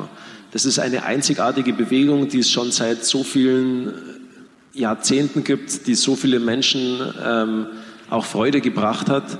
Aber diese, dieser olympische Gedanke, der ist einfach missbraucht worden. Und zwar richtig missbraucht. Und ähm, für mich macht es absolut keinen Sinn, wirklich, dass Milliarden von Euro in die Hand genommen werden in der heutigen Zeit, ähm, speziell in der heutigen Zeit, ähm, dass man irgendwelche Großereignisse schafft, wo man neue neue Stadien bauen muss, wo Umwelt kaputt gemacht wird, wo Menschen enteignet werden, dass sowas stattfinden kann, wo Menschenrechte mit Füßen getreten werden, ähm, dass, dass so eine Bewegung nur noch in totalitären Staaten stattfinden kann, ähm, das, das geht für, das, ach, das ist einfach sehr, sehr schade mit anzuschauen. Und ich muss, weil mir jetzt, ich komme noch mal zurück zu meinem, ähm, zu den Verletzungen. Ich habe mir 2000 17 das Kreuzband gerissen im November. Und ähm, für mich war ein riesengroßes Ziel in dem Jahr, war nochmal an Olympischen Spielen teilnehmen zu dürfen. Und ähm, ich habe davor schon die Olympischen Spiele in Sochi kritisiert und, äh, und ich wollte aber trotzdem nochmal dort teilnehmen. Die haben in Südkorea stattgefunden, aber ich wollte eigentlich nur aus einem Grund teilnehmen und, und dort eine Medaille gewinnen. Und zwar, ich habe trainiert wie ein Besessener. Meine Frau war schwanger zu Hause. Ich war in einer, einer sehr, sehr guten Verfassung. Ähm, habe das erste Rennen gewonnen und dann zwei Wochen später mache ich einen falschen Schwung und mein Knie explodiert. Und dann ähm, waren es für mich im Endeffekt wirklich zwei extrem bittere Erkenntnisse. Die erste, das war gleich mal die greifbarste mein Servicemann, mein Physiotherapeut und mein Trainer, die sind über mir gestanden und hatten Tränen in den Augen. Und ich bin da gelegen und habe mir gedacht, hey Jungs, es tut mir wirklich leid, dass ihr alles für mich die letzten Monate geopfert habt und ich kann euch nichts zurückgeben. Das war der erste. Und der zweite bittere, zweite bittere Erkenntnis war, dass ich nicht mehr an Olympischen Spielen teilnehmen konnte. Weil ich wollte diese Medaille gewinnen und dann, wenn mir der Herr Bach diese Medaille überreicht hätte, dann hätte ich sie nicht angenommen. Und ich wollte damit, ein, ich wollte damit ein Zeichen setzen. Und ich konnte dieses Zeichen leider nicht setzen. Und das war für mich so bitter. Einfach mal diesen ganzen Verein, äh, Verein ähm, einfach mal zu zeigen, hey, so geht es nicht weiter, sondern wir müssen schauen, dass wir was ändern. Das kann nicht sein, dass also Vielleicht braucht es einen Funktionär, Felix Neureuter. Nein, ich werde auch niemals äh, Funktionär werden können, weil ich äh, ein zu kritisches ähm, Denken habe und die das niemals zulassen würden, dass ich in so, eine, in so ein Funktionärsamt ähm, eintreten könnte, weil die schauen ja nur, dass sie alles nur Ja-Sager um sich scharen, dass, bloß, dass sich bloß nichts verändert. Und wenn du einmal was dagegen sagst, dann bist du raus. Jetzt muss ich doch noch mal nachhaken, was ist an Thomas Bach jetzt die Inkarnation des Bösen? Der Typ, der war selber Olympiateilnehmer, hat eine olympische Goldmedaille gewonnen. Der weiß selber, wie ein Sportler fühlt und stellt sich aber hin und auch das ganze Thema Doping, was mit den Russen passiert ist und ähm, auch ähm, mit dieser neuen olympischen Agenda, auch mit Sochi, wie viele Menschenrechte verletzt worden sind, dass die Funktionäre ähm, nicht mehr in Fünf-Sterne-Hotels wohnen, sondern in Sieben-Sterne-Hotels und, und sich nicht mehr um die Athleten gekümmert wird, dass alles immer noch größer, größer, größer, dass noch mehr Sponsoren zugezogen werden können, das ist, das ist noch, ähm, ja, dass die Geldmaschinerie noch mehr läuft. So, das ist nicht der Sport. Der Sport, der, da geht es um, früher war mitmachen ist alles oder dabei sein ist alles. Ja, das ist heutzutage nicht mehr so. Heutzutage hast du das Gefühl, ähm, dass äh, Hauptsache, Hauptsache das IOC scheffelt so viel Kohle wie möglich. Und, und das ist sehr schade.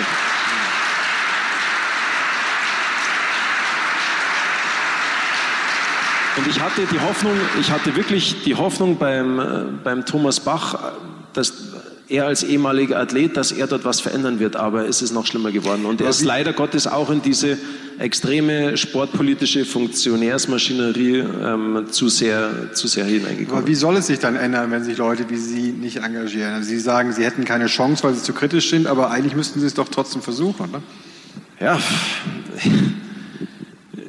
ich versuche, ich versuche viel, aber ähm, glauben Sie, dass einmal ein Thomas Bach mit mir schon äh, geredet hätte? Hat man alles versucht, keine Chance.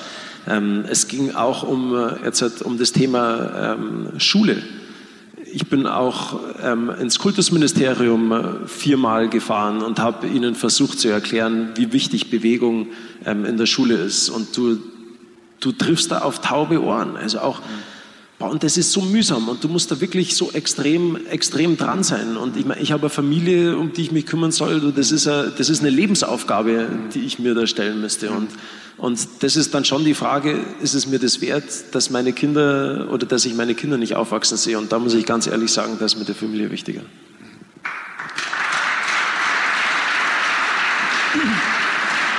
Sie haben ja relativ lange auch noch Fußball gespielt, was wahrscheinlich gar nicht so eine schlaue Idee war.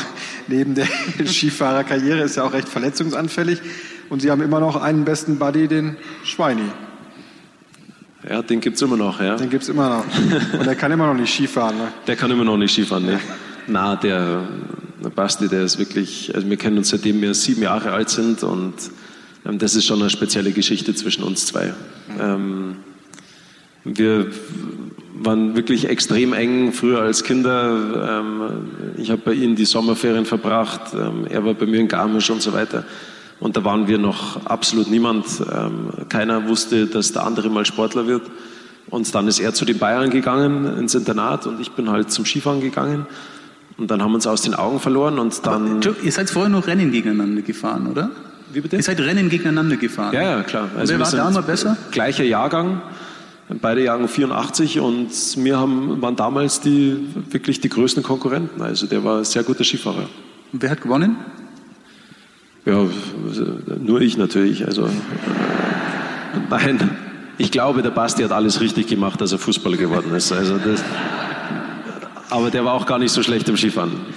Sehen Sie denn eigentlich, die, Sie haben es ja gerade sehr eindrucksvoll beschrieben, die Entwicklung, die Sie beim IOC sehen, auch in Ihrem Verband. Beim Fußball müssen Sie Komm, das. das ist doch das, also die, muss diese WM. Noch, muss Sie noch wütender machen. Ja, oder? natürlich, das ist ja auch ein völliger Wahnsinn. Aber die, die, das läuft ja alles so. Das ist ja diese Maschinerie, das ist ja wie gest ich will es jetzt nicht so drastisch ausdrücken, aber gesteuert von geldgeilen Säcken. Also das, die damit.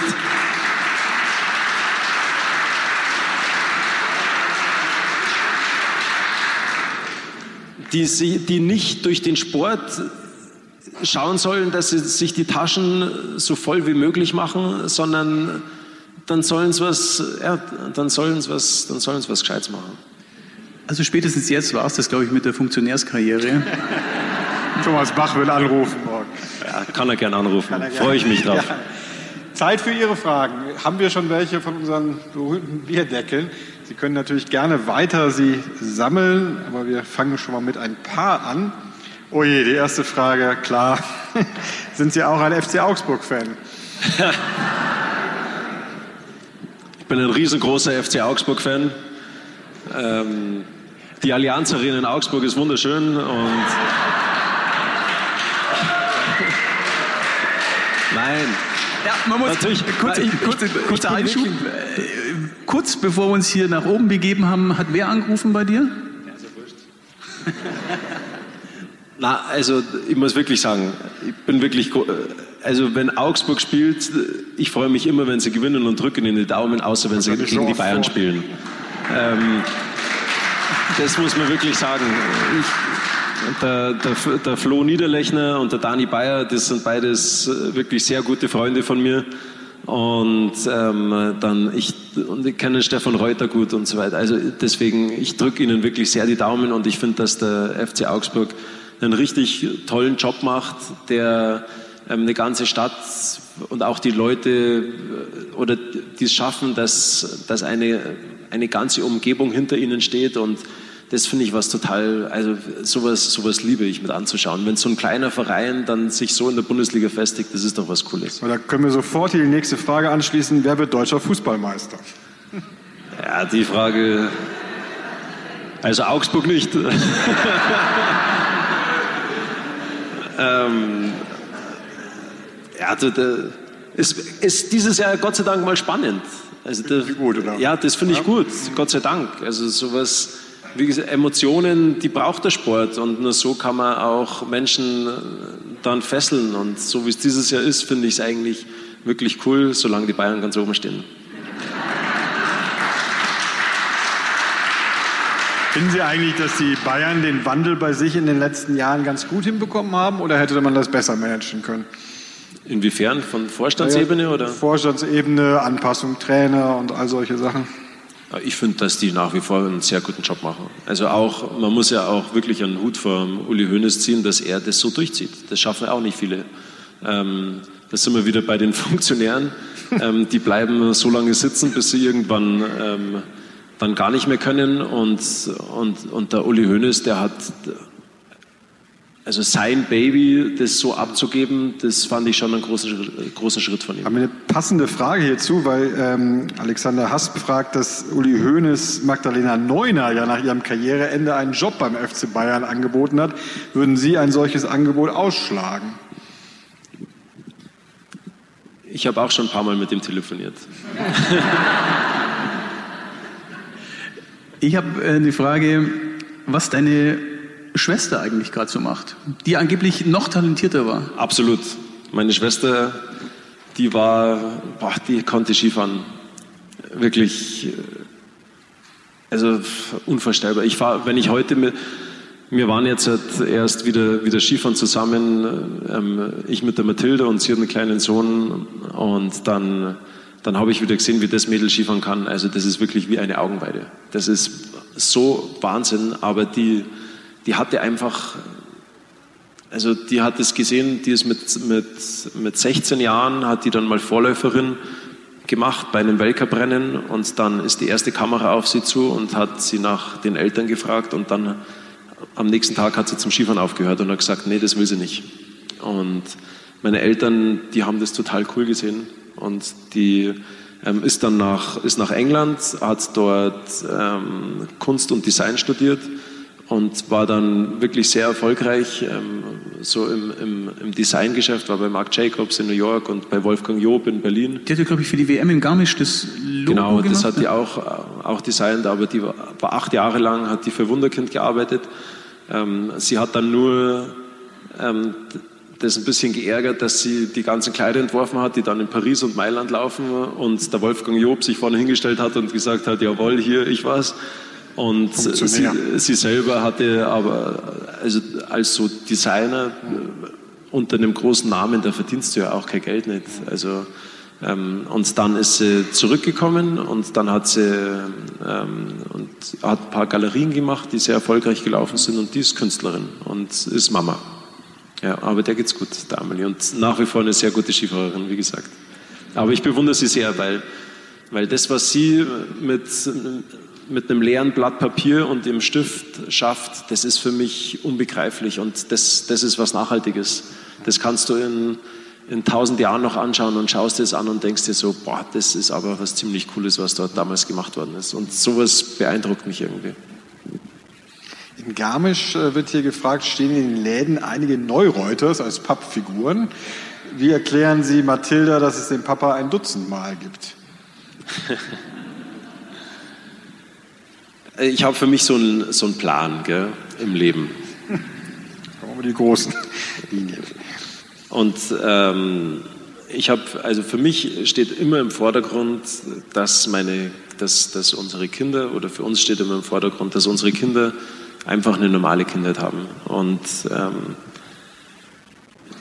das, was ich jetzt mache, das ist jetzt noch mein Job. Da, da klotze ich auch hin und mache das auch zu 100 Prozent. Aber es kann gut sein, dass es in ein paar Jahren, dass, dass wir auf einmal ganz woanders sind und wir von der Bildfläche verschwunden sind, dass unsere Kinder eine normale Kindheit erleben. Und von dem her wird sie, glaube ich, die Pappfiguren nicht mehr so erleben. Das klingt jetzt nach Auswanderung, oder? Kann alles passieren, weiß ich nicht. Schauen wir mal. Ist noch ein bisschen hin, aber. Österreich. da wird es sicher gut funktionieren.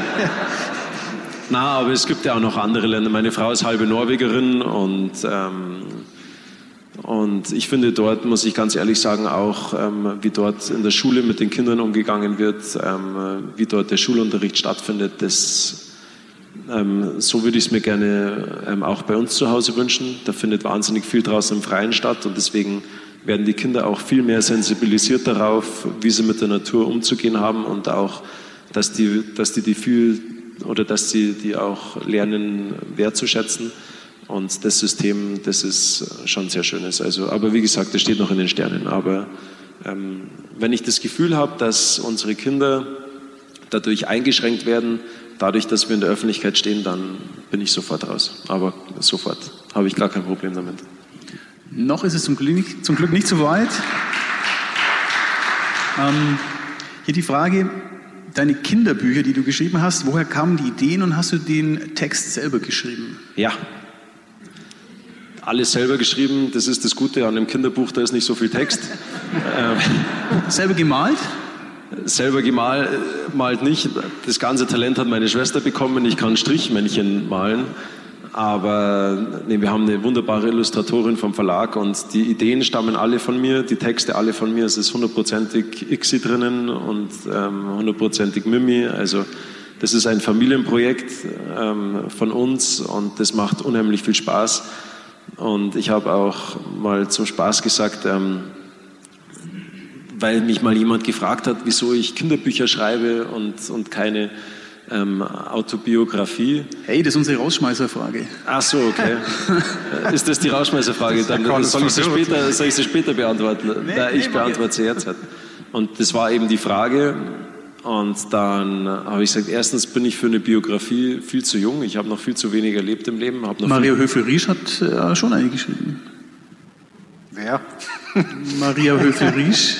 ja, aber wie gesagt, ich bin, ich habe noch zu wenig. Äh, das ist für mich nicht verständlich, wie ein Mitte 30-Jähriger über sein Leben berichten soll.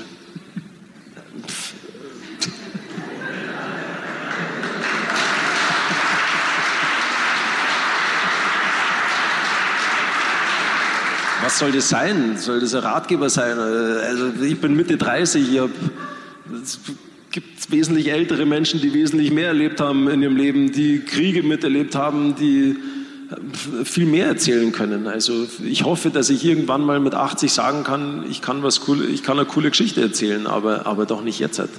Und, ähm, und dann habe ich, genau, dann habe ich gesagt, dass ich Kinderbücher schreibe, ähm, weil das Schöne ist, da ist eben nicht so viel Text, sondern sehr viel Zeichnungen und deswegen verstehen sie auch die Österreicher. Also,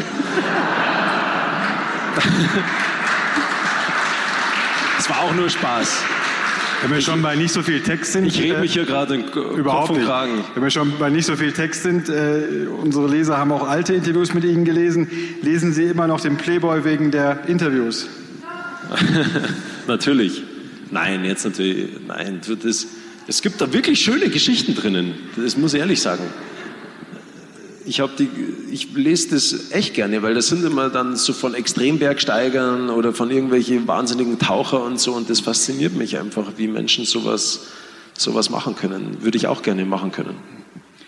Ähm, hier eine ganz sportspezifische Frage. Was macht für dich den Unterschied aus zwischen einem Topstar und einem sehr guten Skifahrer? Kopf oder Körper? Letzten Endes der Kopf. Aber ich sage mal so, auch der Körper. Ähm, hm. Weil, also ein Marcel Hirscher, der war körperlich allen anderen einfach so überlegen, so extrem überlegen. Und das war sein großes Plus. Und dann ist halt sein Kopf leider auch noch mit dazugekommen. Mist. Ähm, aber letzten Endes ist, ist, es der Kopf. Also wenn du jetzt halt entscheidest, ob jemand ein Rennen gewinnt oder 30. wird, das ist rein der Kopf. Weil der 30. der kann auch gut Skifahren. Aber halt auf den Moment abliefern zu können und das alles im Gedächtnis zu haben, wo geht's, wo, wo musst du wie fahren, wo steht welches Tor, wo steht welcher Geländeübergang und trotzdem so ans Limit zu gehen, das ist, das ist rein die Birne. Gibt es eigentlich im Skisport auch so Sachen, wie es im Tennis gibt mit Winning Ugly, dass man den anderen versucht, so ein bisschen zu irritieren? Ja, aber das Tricks? ist ja das Schöne, das ist ja das, was ich am Tennis liebe. So dieses mentale Gegenüber. Ja.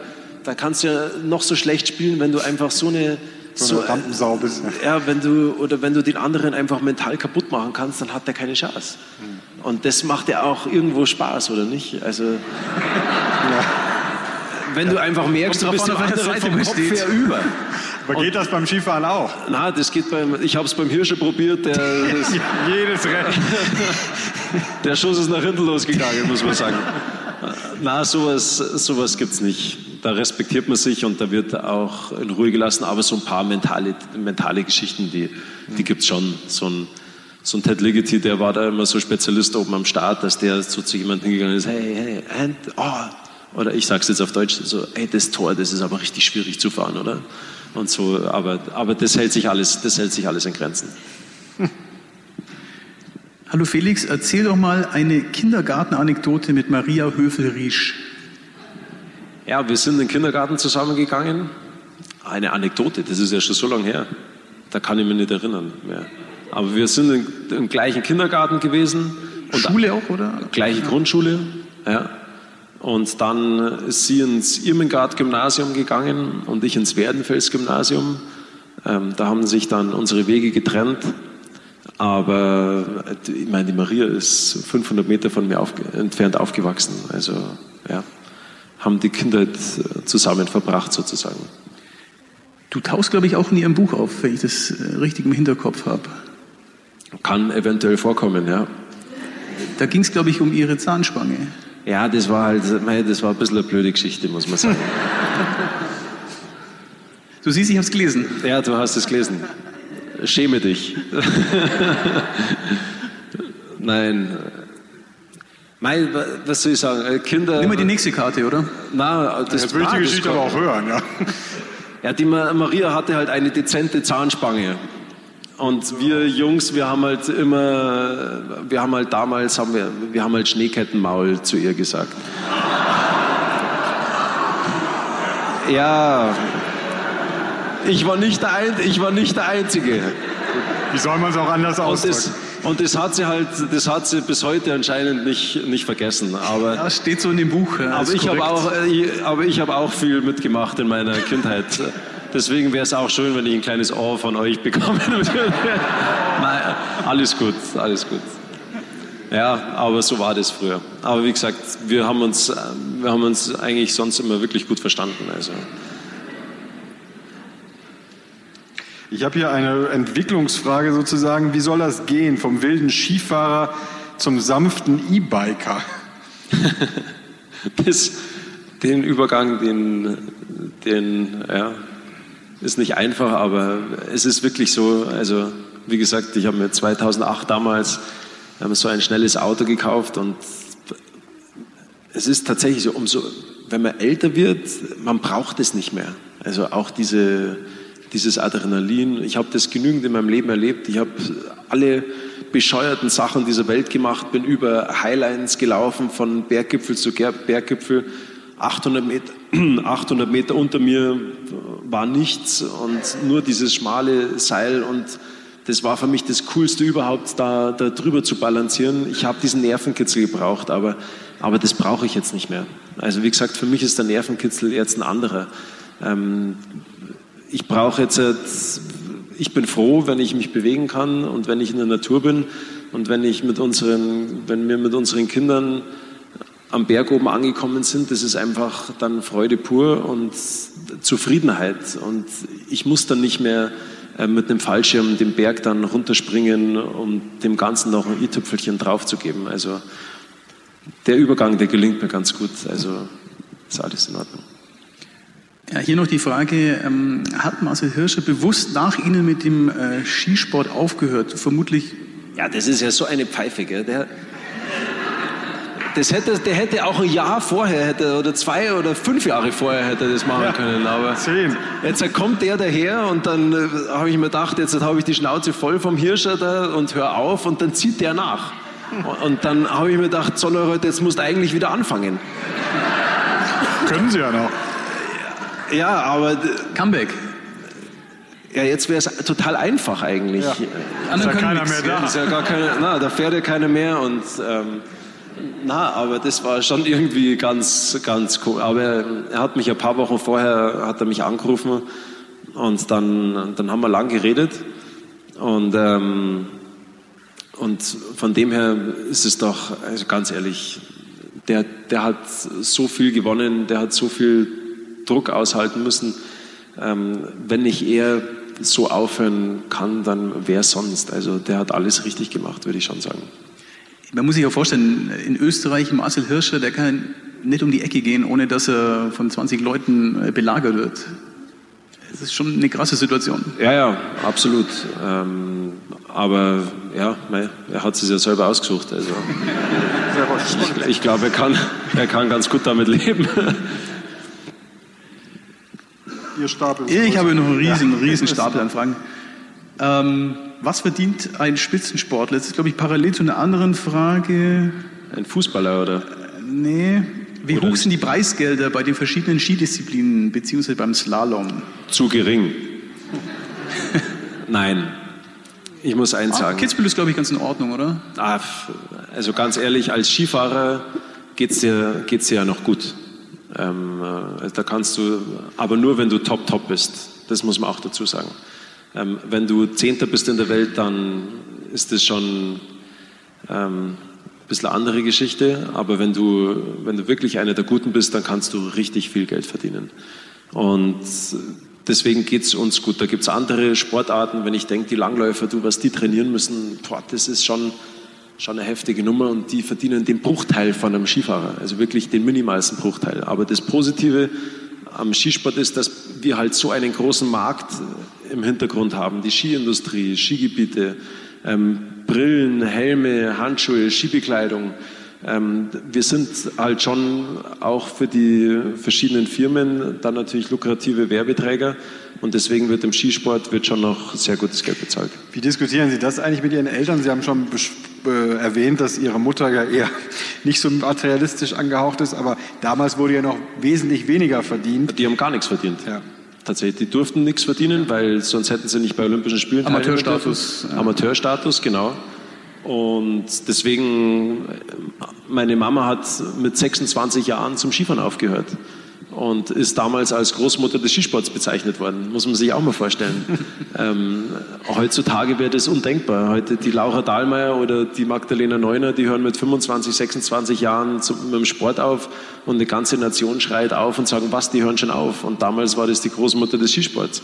Und dann ja, und dann haben haben, hat meine Mama dann letzten Endes angefangen, dann, dann Geld zu verdienen. Und mein Papa, der hat das alles in die Wege geleitet und, und letzten Endes ähm, sie vermarktet und, und auch mein Papa selber vermarktet. Das ist eine reine Familienorganisation bei uns. Da ist nie eine Agentur im Hintergrund gewesen, die uns gesteuert hat.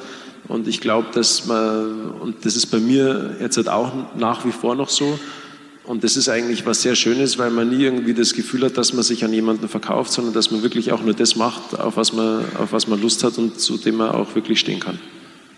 ist eine Form von Luxus. Ja, das, ja total. Also auch, ich will immer auch diesen direkten Draht. Ähm, ich mag nie über irgendwelche anderen Instanzen, ähm, dass da über mich gesprochen wird, sondern ich rede lieber mit den Menschen persönlich und dann zählt halt noch der Handschlag und der ist mir mehr wert wie, wie irgendein unterschriebenes Blatt Papier. Ganz dezente Frage, wie hast du Miri kennengelernt? Also nicht beim Langlaufen, weil da war ich nie. Ähm, na, wir kennen uns ja schon lange.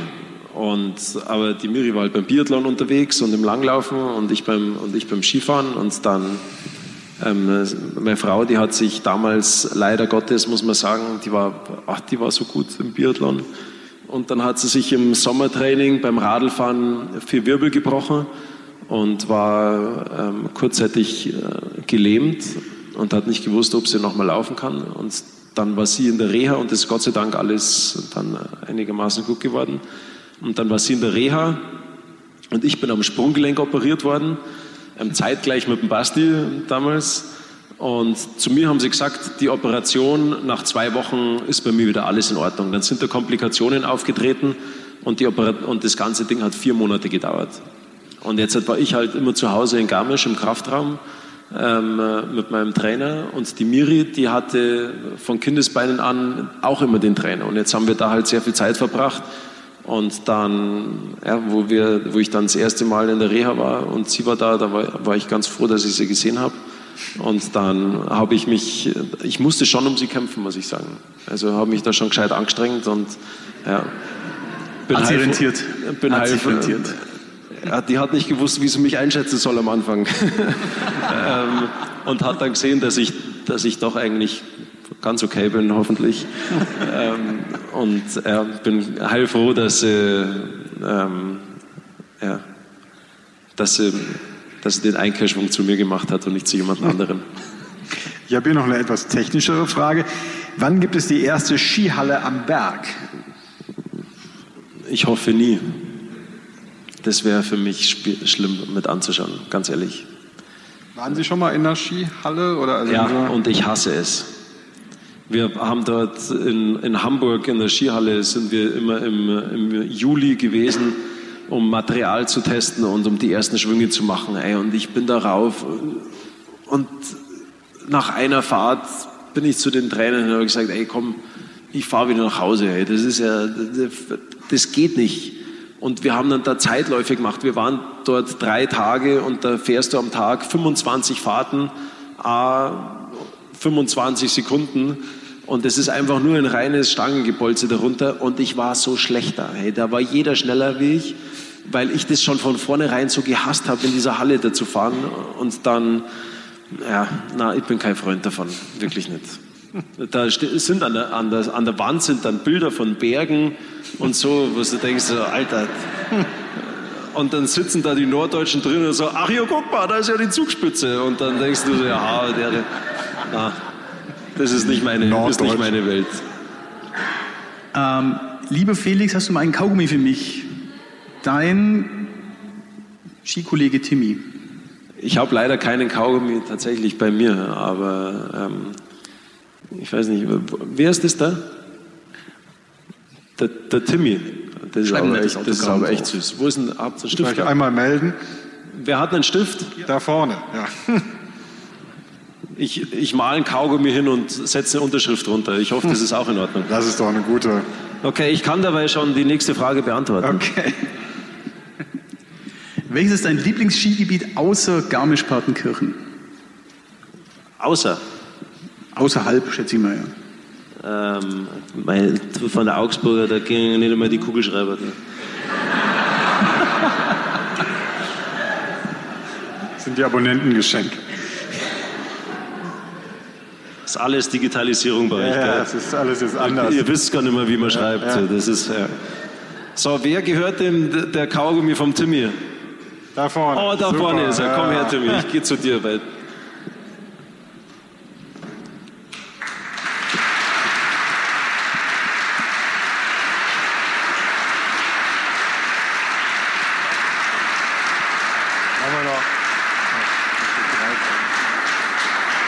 er wiederkommt.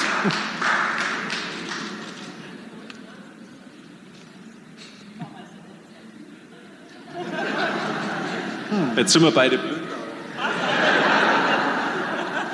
Da schaut, da ist der Kaugummi. Bitte schön. Ja.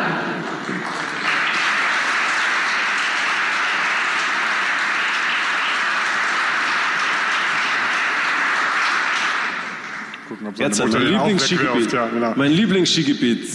Da hatten wir ja auch nicht Zeit zum Überlegen. Ne? Ja, boah, es ist schwierig, wirklich, weil es gibt echt ein paar richtig schöne Flecke. Aber ich muss ganz ehrlich sagen, so in den Dolomiten, oh, das hat schon was. So diese, diese Natur und auch die, die Gastfreundlichkeit ähm, und einfach dieses, die Menschen dort, das gefällt mir schon sehr gut. Also ich, so die Dolomiten, das ist, glaube ich, mein Lieblingsskigebiet außerhalb von Garmisch-Partenkirchen.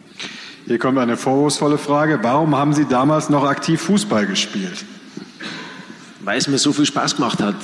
Ähm, und dieser Mannschaftssport einfach, als Skifahrer bist du, stehst alleine am Start und äh, beim Fußball, da gewinnst du zusammen und verlierst zusammen und da waren meine ganzen Spätzle und die wollte ich ähm, nicht im Stich lassen und ich habe es einfach geliebt, Fußball zu spielen. Das muss ich ganz ehrlich sagen. Ich habe jetzt übrigens wieder, nachdem ich aufgehört habe, wir haben eine, eine AHA, eine alte Herrenmannschaft in Garmisch.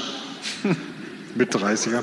Ja, und das sind, das Lustige ist, es sind so viele ehemalige Skifahrerkollegen. Also wir, man, wir in Garmisch, also ich habe so sechs Spätzl, die kenne ich seitdem wir drei, vier Jahre alt sind und das sind meine, meine engsten Freunde.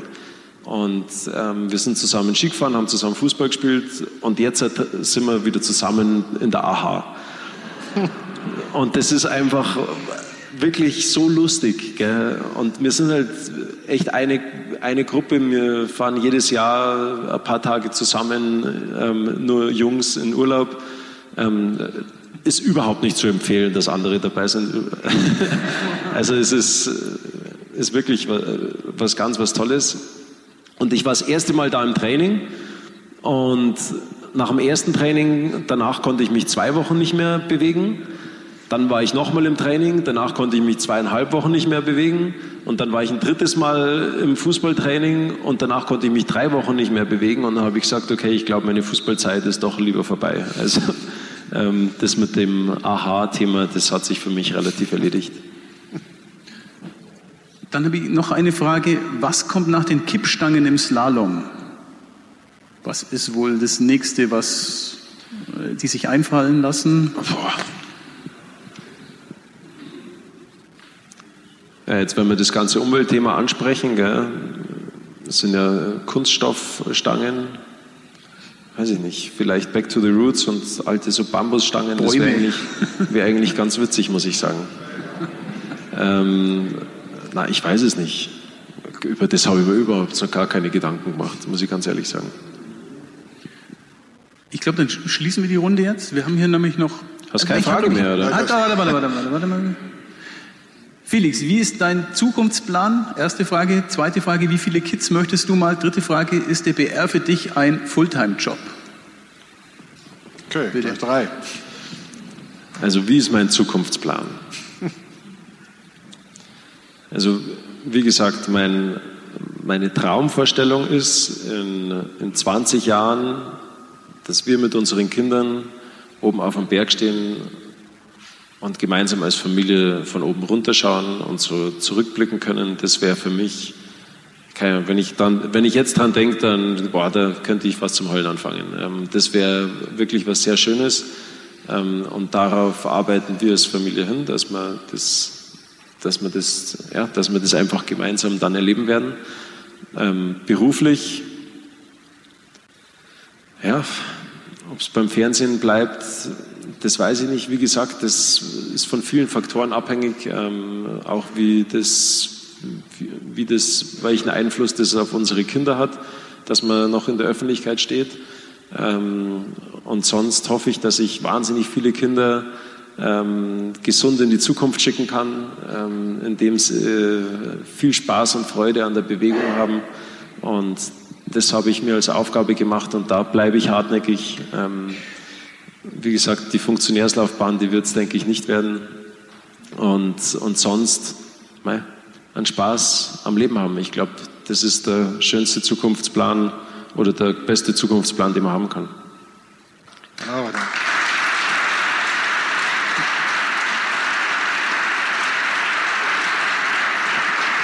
wie viele, wie viele Kinder wir mal haben möchten.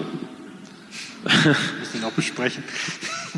Das sagt sie jetzt, wo der Kleine bei uns erst mal zu Hause ist und, und Polen aufmerksam wird. Ja. Oh, darf man das überhaupt noch sagen? Ähm, also, wo es richtig abgeht zu Hause. ähm, na, wir, wir, ach, wir wollten immer eine große Familie haben und jetzt schauen wir mal, ob es bei zwei bleibt. Ähm, und der BR für mich Fulltime-Job, also an Weltcup-Wochenenden schon, ja, weil man muss ja vorproduzieren, Vorberichte machen, Nachberichte, Nachberichte machen. Und da ist schon sehr, sehr, sehr viel zu tun. Aber ähm, ich würde mir wünschen, dass man ab und zu ein paar Dinge anders machen könnte. Und ähm, das, wenn mir ja, auch wenn ich das Gefühl habe, dass mir das nicht gelingt, wie ich das gerne umsetzen möchte, wie man den Skisport richtig darstellt, auch Dinge machen kann, dann, wie gesagt, dann bin ich auch schnell weg. Fällt es dir eigentlich schwer, deine ehemaligen Kollegen zu kritisieren? Das fällt mir schon natürlich schwer. Du wirst natürlich auch vorher schon getrimmt, ähm, dass, man sagt, dass sie sagen, so, jetzt muss man aber auch mal wirklich Gas geben. Und da tue ich mir unheimlich schwer, weil das sind ja nicht nur Kollegen, sondern das sind ja auch Freunde. Und das ist dann oft nicht so einfach, wenn du dann unten stehst und jemanden kritisieren sollst. Ähm, ich mache das nur, wenn ich finde, dass es gerechtfertigt ist. Aber man, darf, man muss wahnsinnig aufpassen, dass man sich da nicht so sehr von außen beeinflussen lässt. Herr Neureuther, ich hoffe, Sie überlegen sich das mit dem Auswandern nochmal. Ich hoffe, Thomas Bach hört sich dieses Interview genau an. Und wir haben ein äh, kleine wenigstens Aufmerksamkeit für Sie, dass Sie zu Hause auch Alter, populär ja ankommen. Das Urmel aus dem Eis. ah, das ist ja perfekt. Genau. Mit, mit Schnuller dort. Ne? Oh, mit Schnuller, genau. Dankeschön. Ja. Herzlichen Dank.